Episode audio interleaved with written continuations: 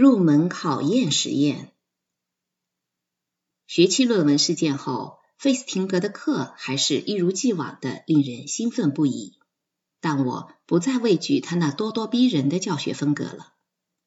课上，他多次对我做出那些吓人的表情，我都视其为挑战而非威吓。研讨课上的六名同学都认为自己身负重任。认知失调理论正改变着我们对人类思维和社会影响的思考视角，而对于这个即将改写社会心理学的理念的发展，我们正有所贡献。社会影响，人们影响他人的各种方式，包括因他人的观点、行动。或仅仅只是他人在场而导致的态度、信念、情感和行为的变化。认知失调理论在社会影响方面给了我很大的启迪。作为一名学者和作家，我之后五十年的思想都被该理论引领着。人们的态度改变之后，行为会随之而改变。但如果想让态度发生巨大的变化，首先要设法激发人们在行为上的改变，态度自然会随之改变。当时这一理念对普通大众，甚至对大多数社会心理学家而言，都是完全违反直觉的。比如，你想请别人帮忙，你必须先让对方相信你是一个好人。这个方法没错，但效果欠佳。正如后来我学生的研究所阐述的。若要获得显著的效果，你要先请他帮忙，于是他就会说服自己，认为你值得他帮忙，因此认定你是一个好人，他以后就有可能帮你更大的忙。失调理论是吹进心理学界的一股清风，抵挡着当时占主导地位的激进行为主义。二十世纪五十年代。几乎所有的行为都被心理学家以酬赏和惩罚的概念来解释。行为学家认为，人们之所以喜欢食物、喜欢打高尔夫、喜欢母亲，究其原因，都是因为人们从食物、高尔夫和母亲那里获得了酬赏。因此，如果我们看到一只老鼠、一只鸽子和一个人一直做着无法获得酬赏的事情，行为学家就断言，是我们的观察不够仔细，他们肯定获得了这样或那样的酬赏，否则就会停止这种行为。社会酬赏，诸如表扬、积极的关注、实在的报酬、荣誉和感激之心等，可以从他人那里得到的好处。失调理论承认强化原则的重要性。但指出，人的思想远比奖惩原则预料的复杂。亚伯拉罕·马斯洛也曾指责行为主义的局限性，但他的观点表述含糊且未经证明。当得知是马斯洛最先培养出我对心理学的兴趣时，费斯汀格说道：“马斯洛那家伙的观点烂得不值一提。”失调理论孕育着许多可以证实的观点，其中一些后来影响十分深远。下半学期时，我们开始提出这些可证实的假说。那时候，我正巧在读一本约翰·怀廷的著作，是有关非洲和南美洲土著部落成人礼仪式的研究。怀廷描述了两种仪式的差别，但没有对其起源和目的给予理论化概括。我在费斯廷格的研讨课上联想到这本书，忽然领悟到，这些对加入者进行考验和磨练的入会仪式，也许能够发挥一种作用，形成一个更有凝聚力的群体。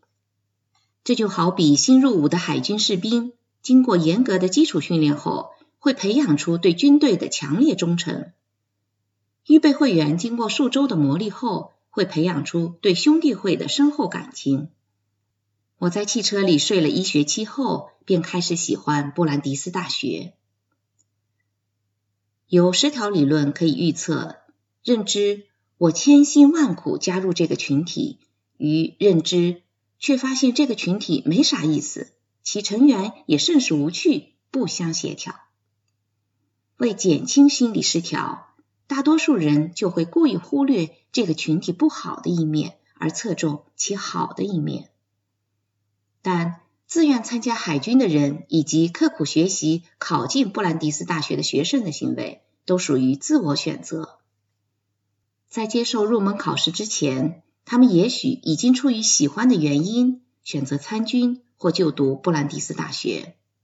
因此，在检验假设时，数据之间的相关性并不充分。我需要设计一个实验项目，将被试者随机分配到重度入门考验情境。和轻度入门考验情境，检验是否前一组被试者比后一组的更喜欢一个没有吸引力的群体。某一天从利昂的课堂上走出来时，我把自己的假设说给贾德森听，他对此表示出浓厚的兴趣。接下来我们花几天时间设计了一个实验项目。我们的实验研究需要建立一个虚假的研究背景。设计一个人们甘愿竭尽所能成为其会员的组织，然后随机将三分之一被试者分配到重度入门考验组，三分之一分配到轻度入门考验组，另外三分之一分配到无入门考验组。最后，我们将询问被试者对自己所加入组织的喜爱程度。眼下，我们面临一个难题。什么样的有趣组织才能吸引大学生们为加入其中不惜经受烦人的入门考验？我和贾德森突然想到了性。我们认为几乎所有年轻人都有兴趣谈论性。一旦小组讨论的主题确定了，实验程序便开始按部就班进行。我们到处宣传说要征集几组学生进行几场有关性心理的讨论，结果大多数志愿者都是女性。于是我们决定只征募女性。我们跟被试者电话联系，每次安排一位被试者来实验室进行一个小时的一对一访谈。访谈中，我对每一位被试者表示欢迎。告诉他自己是正在学习群体动力学的社会心理学研究生。我强调说，具体的讨论内容对实验而言并不重要，选择性话题只是为了吸引更多的志愿者。但这个话题也有不利因素。我补充说，害羞的学生在群体情境中特别不敢谈论性话题，而任何阻碍讨论顺利进行的因素都可能导致研究结果无效。我得知道你是否能在小组讨论中无所顾忌的谈论性话题。听到这里，每位被试者都表示没问题。至此，我们给每位被试者提供了相同的指导语。如果一位被试者被分配到无入门考验组，我就告知他已经成为讨论小组成员了。对于分配到重度入门考验组和轻度入门考验组的被试者，我会对他们说：由于我需要绝对保证每个人都能对性话题畅所欲言，所以设计了一个筛选环节，需要他们参加一个有关难堪程度的测试。这个测试就是入门考验。重度入门考验组里进行的测试令被试者甚为难堪，女学生。得给我背诵包括“操”“阴道”和“吹箫”在内的十二个淫秽词汇，以及选自《查泰莱夫人的情人》一书当中的两段色情味很浓的文字。在那个年代，大声读这些文字，无论对学生还是对我而言，都是相当难堪的。轻度入门考验组的被试者则要背诵一组。跟性有关但不带淫秽色彩的词，比如阴道、阴茎和性交。接下来，每位被试者将听到一段有关性行为的讨论录音。我告诉他们，这就是他们刚刚加入的小组的讨论内容。每位被试者听到的录音一模一样，是一段被我尽力处理的缓慢、乏味而冗长的讨论。最后，贾德森他不知道被试者属于哪一组，访谈每一位被试者，让他们从多个维度对这场讨论和小组成员的表现进行评价，比如小组对被试者的吸引程度如何，小组成员的才智和口才如何等问题。实验结果与我们的假设完全一致。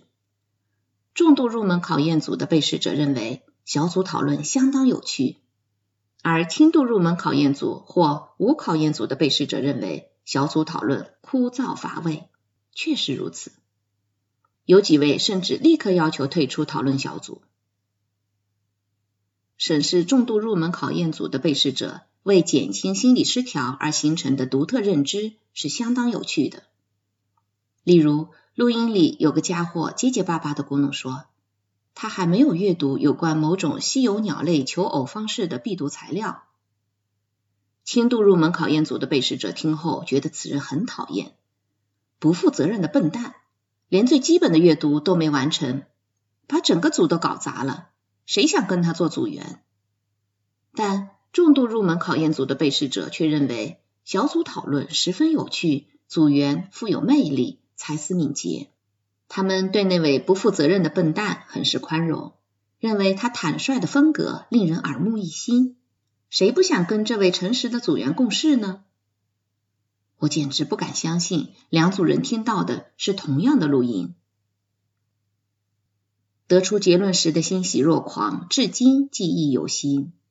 我兴奋的意识到，自己在人类思维的研究中有了全新发现。人如果经历千辛万苦才赢得某物，就会更加珍惜它。我发现，虽然人的行为相当复杂，但也有规律可循。我的任务就是发现人类行为的规律，将其提炼成可被验证的假说，设计实验验证假说的关键部分。入门考验实验的完成也揭示出我可能有某种天赋。能打造研究方法之时，开启人类行为的神秘大门，多么出乎意料啊！我想人生中没有比这更令人激动的事了。